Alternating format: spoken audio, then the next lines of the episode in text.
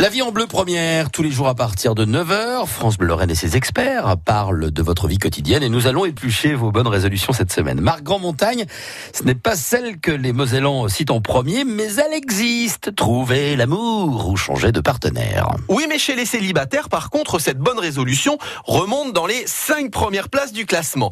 Ah oui, trouver l'amour, parce qu'en fait... euh, Moi j'ai besoin d'amour.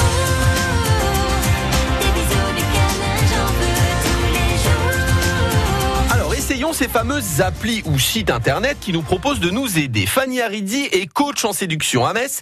Pour mettre toutes les chances de votre côté, il faut d'abord se poser les bonnes questions. Il y a trois domaines dans lesquels c'est important d'être bien dans sa vie avant de passer à la recherche sentimentale. Déjà, soyez bien au niveau de votre travail. Voilà, vous avez un travail qui vous plaît à peu près, du moins, et vous y êtes bien. Dans votre famille, vous êtes bien familialement parlant. Alors, même si vous êtes en froid avec quelques personnes, mais du moment que vous vous êtes bien dans cette situation, c'est le principal. Troisième euh, domaine, le domaine social, amical. Vous êtes bien dans ces trois domaines, lancez-vous à la recherche de quelqu'un. Bon, bon, on n'est pas trop mal là. On passe à l'inscription sur le fameux site de rencontre. Oh, il faut une photo. Petit conseil pour une bonne photo. Ça, j'ai déjà vu les personnes qui mettent, euh, alors elles sont pas habillées pareil, mais elles sont au travail, à leur bureau, hop, elles se prennent en selfie, mais du coup l'arrière-plan c'est toujours le même. Donc non, essayez de diversifier un peu vos photos, évidemment, d'être dans des, des- des environnements différents. Le naturel, bien sûr, à 100%. Euh, photographe, oui, je recommande aussi, évidemment, ça veut dire que la personne a fait l'effort aussi quand même, c'est pas rien. Bah non, c'est pas rien. Allez hop, photo chez le photographe. Voilà, c'est fait. Il faut une description aussi, une annonce. Oh, de toute façon, personne ne la lit. Pour les madames, ce qui est sympa à faire, c'est tout en bas de votre description, de mettre une petite phrase du genre, eh bien maintenant, voilà, si tu as lu toute ma description euh, et que tu veux venir m'écrire, commence le message par le mot de passe, et puis vous choisissez un mot de passe, cacahuète, euh, ce que vous voulez.